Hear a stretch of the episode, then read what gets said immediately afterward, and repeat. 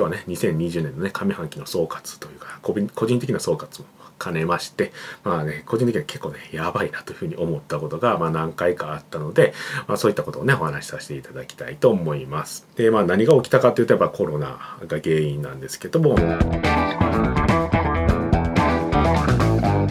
はい。ダイレクト出版クリエイティブディレクターの山田です。今日はですね、あの、お盆ということね、もうこう8月の14日ですかね。あと2日ぐらいですかね。あと3日、今日も入れて3日で、まあ、お盆終わりというところですが、まあ、そういったこともありますので、今日はね、2020年のね、上半期の総括というか、個人的な総括も兼ねまして、まあね、個人的には結構ね、やばいなというふうに思ったことが、まあ何回かあったので、まあそういったことをね、お話しさせていただきたいと思います。で、まあ今年のね、上半期といえばやっぱりね、まあ、コロナですよね。まあコロナ一色というような感じでしたが、で、お盆なので、これからね、あの、聞いておられる方もね、どうしていこうかというような振り返りもされるんじゃないかなというのもありますし、まあそういうふうなね、いい機会だと思うので、やっぱりいつもね、ちょっと違う感じで、まあちょっとね、暇つぶしぐらいの感じでね、聞いていただければありがたいです。で、個人的にはね、この上半期でまあいろいろあったんですけど、やっぱめちゃめちゃ忙しかったんですよね。僕今年でね、42になったんですけど、42、まあ大川とね、1個差みたいなんですよ。僕1個しか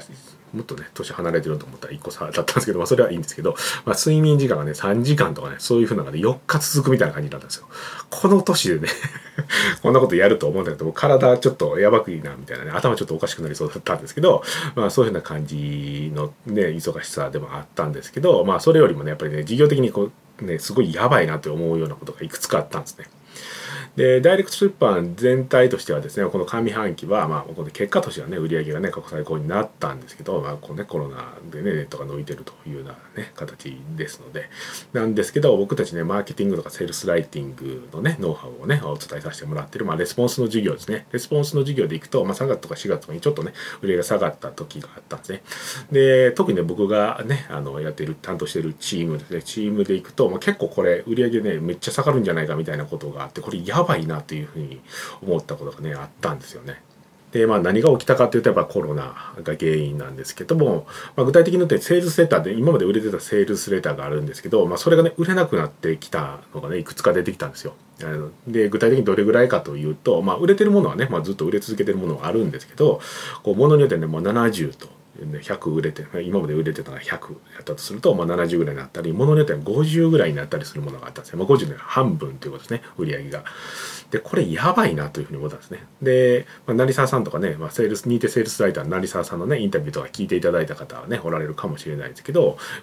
おっしゃられてたのがそのクライアントさんが今までね売れてたあの広告とか、まあ、セールスレター売れてたんやけどそれが急に売れへんようになったから、まあ、その書き直してくれみたいなね依頼が増えてるというようなこともおっしゃってましたけどまあそれがね僕たちだけじゃなくていろんなところで起きてたみたいなんですけど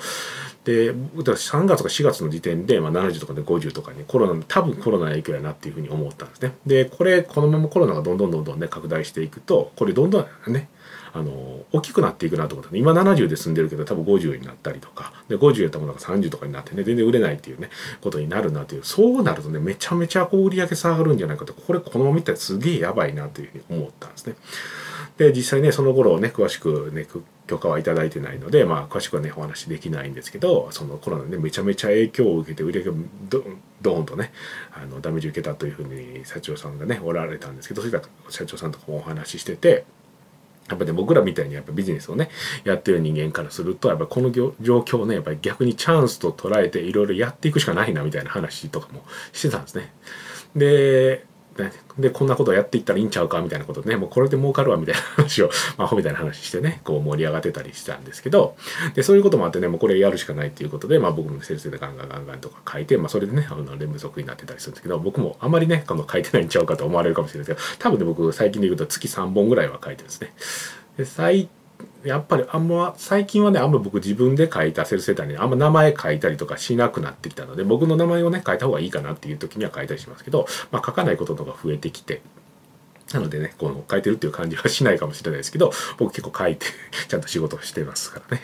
っていうようなところなんですけど、で、まあそれでね、どんどんどんどんやって、このね、コロナの状況に合わせたセールスレターをどんどんどんどん書いていって投入していったら、まあそれでね、あのネットが伸びてるというね、コロナの、ね、影響でネットが伸びてるということもあって、まあ過去最高の売り上げにはまあ結果的にはなったということなんですよね。でもちろんね、このままね、日本の全体がね、悪くなっていくと、こんな状態がね、続くとは思ってないですけれども、一旦ね乗り切れてよかったなというようなところなんですね。でですね僕がこれを経験してやっぱり感じたのはやっぱりコロナでねやっぱり大変な時じゃないですか今。でこういう時にね、まあ、こんなこと言うのは不謹慎かもしれないですけど僕たちみたいにマーケティングとかやっぱセールスライティングとかをね学んでるものにとってはですねこのコロナの時期っていうのは大変かもしれないんですけどやっぱりチャンスも大きいなっていうふうに感じたんですね。実際ね過去最高の売り上げに、ね、なって新しく書いたセールスレターっていうのは今までよりも全然売れるっていうものがね出てきたということになって、まあ、過去最高の売り上げになったというところなので。でやっぱりねビジネスが伸びる時っていうのはやっぱりこういうね大ヒット効果が生まれる時っていうのはまあ一緒なんですけど世の中がね大きく変化しているタイミングであることが多いんですよね。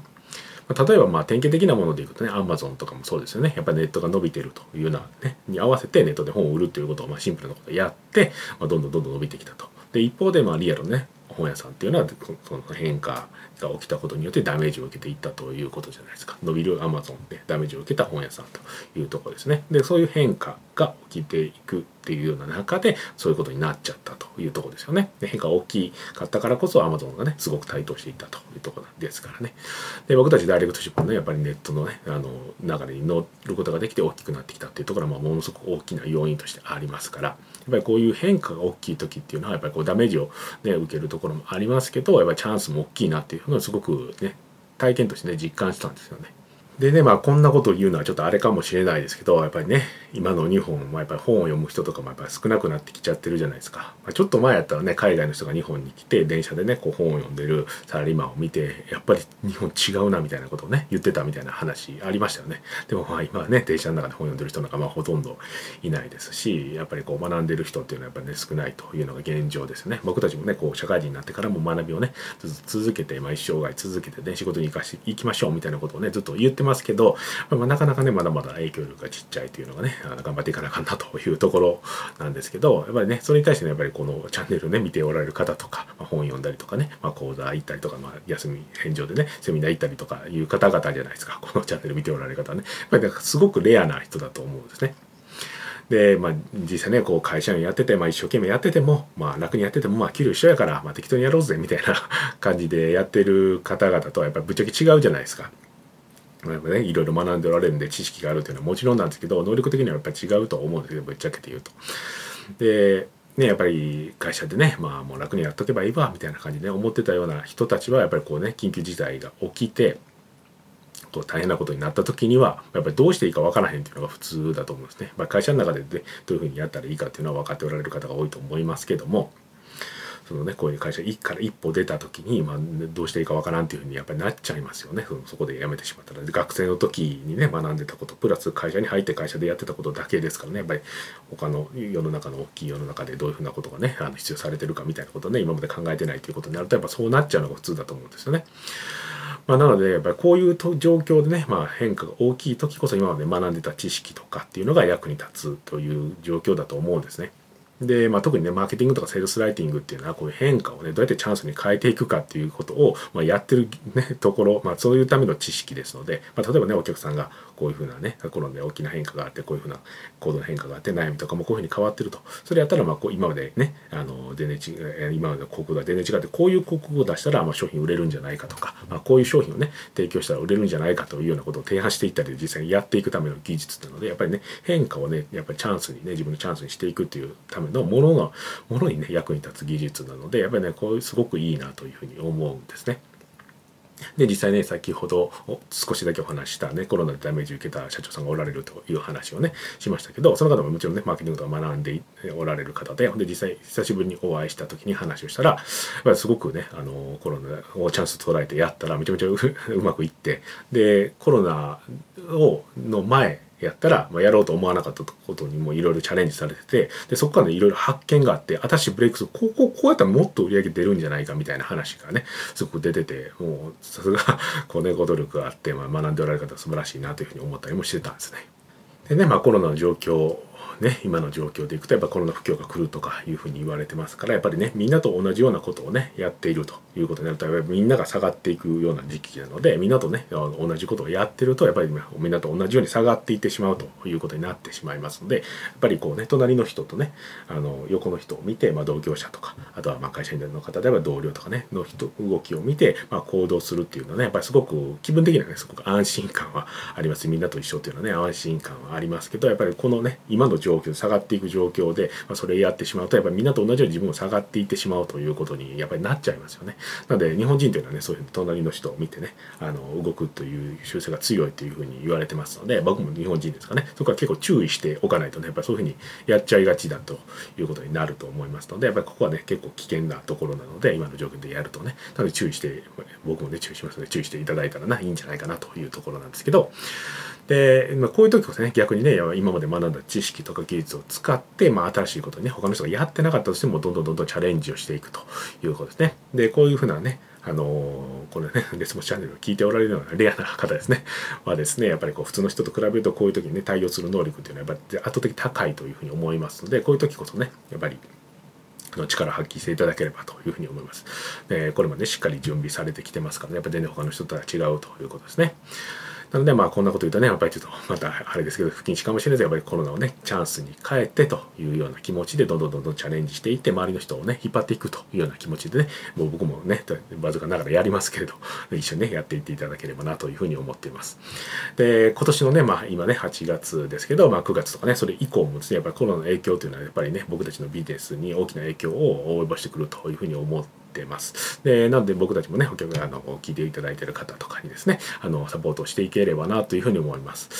で、もしですね、僕たちにこんなことをやってほしいみたいなね、要望とかもしあればね、ぜひコメント欄だとかにね、入れていただければすごいありがたいね。まあ、全部ね、ちょっとお答えできるっていうのはちょっと難しいとは思うんですけど、参考にはさせていただきたいと思いますので、ぜひね、こう、そういうふうなものもし、もしあればね、コメントいただければありがたいです。はい。ではですね、まあ今日のね、内容ね、ちょっと2020年のやばかった話ということで、まあ、ちょっとね、個人的な総括というようなことにもなりましたけども、ちょっといつもと違う感じになりましたけども。はい。で、お盆のね、お休みで、なんですが、まあ、実家にもね、帰れないという形になっておられる方がね、多いと思いますので、やっぱその分ね、時間があるということをね、方も多いと思いますので、是非ね、その時間を有効に活用していただいて、良いお盆をね、過ごしていただけたらと思います。では、今日はね、これぐらいになります。ありがとうございました。